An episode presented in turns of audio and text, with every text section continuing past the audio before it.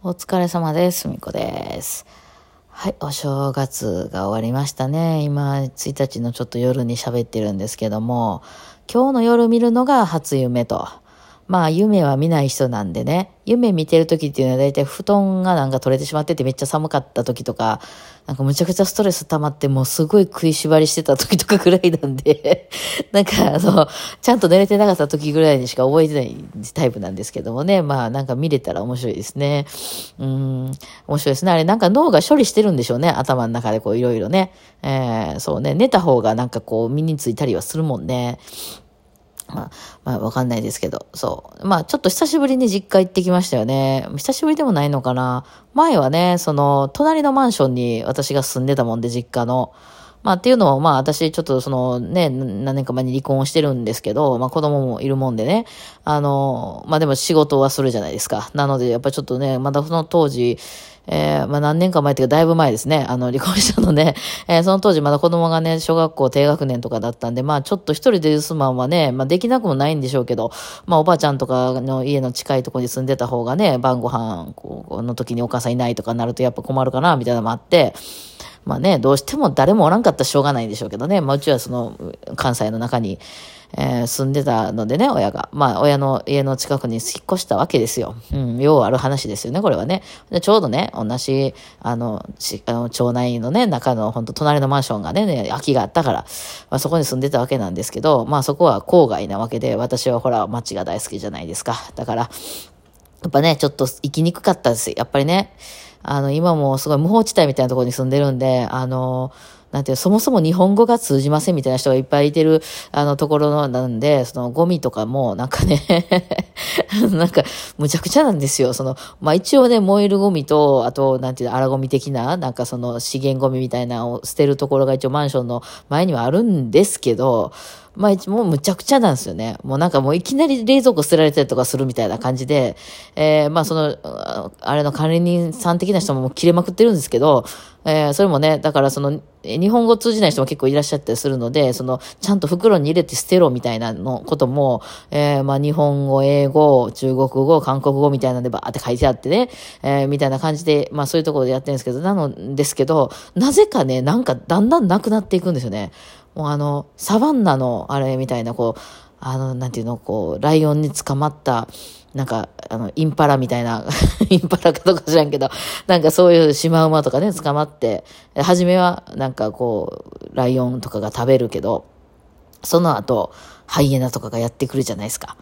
ね。でそう言ってるうちに、こう、ハゲタカとかハゲワシなのかなんかわかんないからやってきてみたいな、こう、順番に、その、だんだんこう、なくなって最後は土に帰っていくみたいなのありますよね。なんかそういう感じがするんですよ、うちのとこもね。あの、なんかこんなとこにソファー置いたらどうすんねんとか、そんなんだって郊外でそんなことやったら、お、町内会大騒ぎじゃないですか、そんな。だ、どこ、どこどこの誰々さんがみたいなみんな名前も知ってるしね。もうなんなら何代も住んでたりしたら親も知ってるしね。えー、例えば私がなんかもうむちゃくちゃなゴミの出し方とかしたら、まあ親が責められたりするかもしんないじゃないですかね。えー、っていうけど、まあこの街に来たらそんなないんですよね。えー、でもなんか、なんかそれなりにね、こうね、カンカン集めてるおっちゃんとかね、なんかそういう鉄くず集めてるおっちゃんとかがいっぱいこううろうろしてますんで、夜中とかもね。えー、あとゴミ回収も毎日委託された業者が来るので、その何何曜日の何時まで出しましょうなんていうのは言うてもわからん、この辺の人は。だから、まあね、あの、そんな感じで、まあ生きてて、私はこっちが向いてるんですよ。そういう声が好きなんですね。えー、まあまあ若い時から結構そういう感じのとこ住んでたことが多かったです。なんですけど、やっぱりその子供のことがあったからね、実家の近くに住んでた時は、まあ生きにくかったですね。まあそういうのでね、すごいこと細かく全部決まってるし、自治会に参加しろだのね、PTA がどうたらこうたらだのね、もうむっちゃ言うじゃないですか。でもみんな知り合いやから言うて、ねえだからこう、分かってしまうしさ。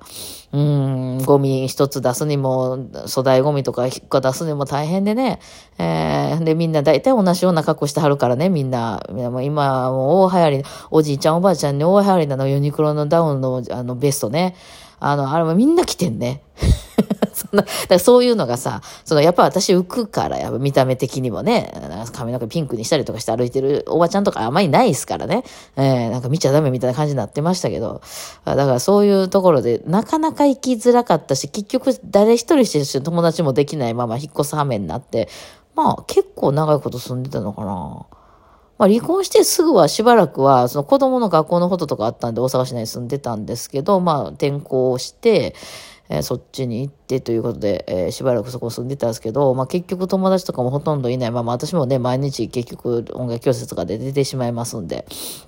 ひたすら電車に乗ってたっていう感じがありますけどもね。まあでもそこでやってたおかげで、あの、それこそその原田くんとかに出会ったりとかもあったので、まあそれは悪いことばっかりじゃないんですけど、あんま友達とかは全然いないまま、とにかく生きにくい街やなっていう感じでした。うん、何を言うてんのか意味がわからなかったですね。なんか、運動会のなんたらかんたらとか言われても、普通こうしますよね、みたいな、全くそうは思いませんっていうことばっかりで、非常にね、困ってましたけどね、私はね。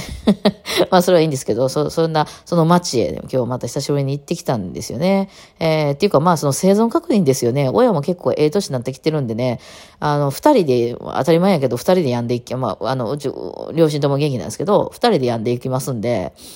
あの、両方ともやばくなってたらね、なんかこう別に特に連絡もこうへんけど、行ったらなんか家半分燃えてたみたいになったらちょっとあかんな。そうなったらちょっとなんかしなあかんなっていう感じの一応確認ですよね。まあ普通に全然元気そうやったんで大丈夫でしたけど。うん。